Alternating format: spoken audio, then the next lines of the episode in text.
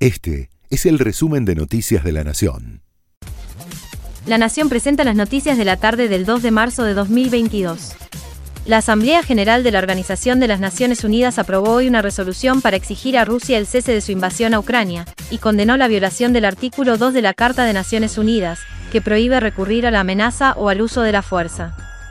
La resolución, que deplora en los términos más fuertes la agresión de Rusia contra Ucrania, contó con 141 países a favor, entre ellos la Argentina, 5 en contra y 35 abstenciones. La embajadora de Estados Unidos ante la ONU acusó este miércoles a Rusia de movilizar bombas de racimo y otras armas prohibidas por la Convención de Ginebra en su ofensiva en Ucrania. Las declaraciones se producen en momentos en que las fuerzas rusas atacan varias ciudades ucranianas mientras acumulan tropas en torno a la capital. La guerra entre Rusia y Ucrania también llegó a los videojuegos.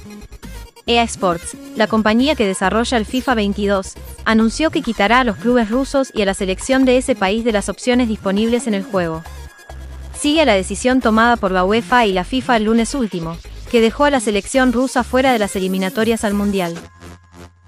Horacio Rodríguez Larreta recibió hoy al encargado de negocios de la Embajada de Ucrania en la Argentina y a integrantes de la comunidad ucraniana en la sede del gobierno porteño el jefe de gobierno les comunicó que la ciudad de Buenos Aires está a disposición para colaborar con la crisis humanitaria y que está dispuesta a recibir refugiados.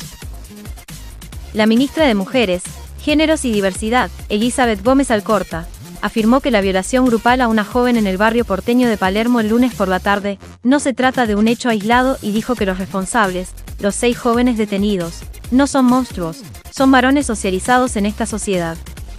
No se trata ni de hechos aislados, ni de hechos que estén vinculados a personas, varones, con algún problema en particular, dijo la ministra. Este fue el resumen de Noticias de la Nación.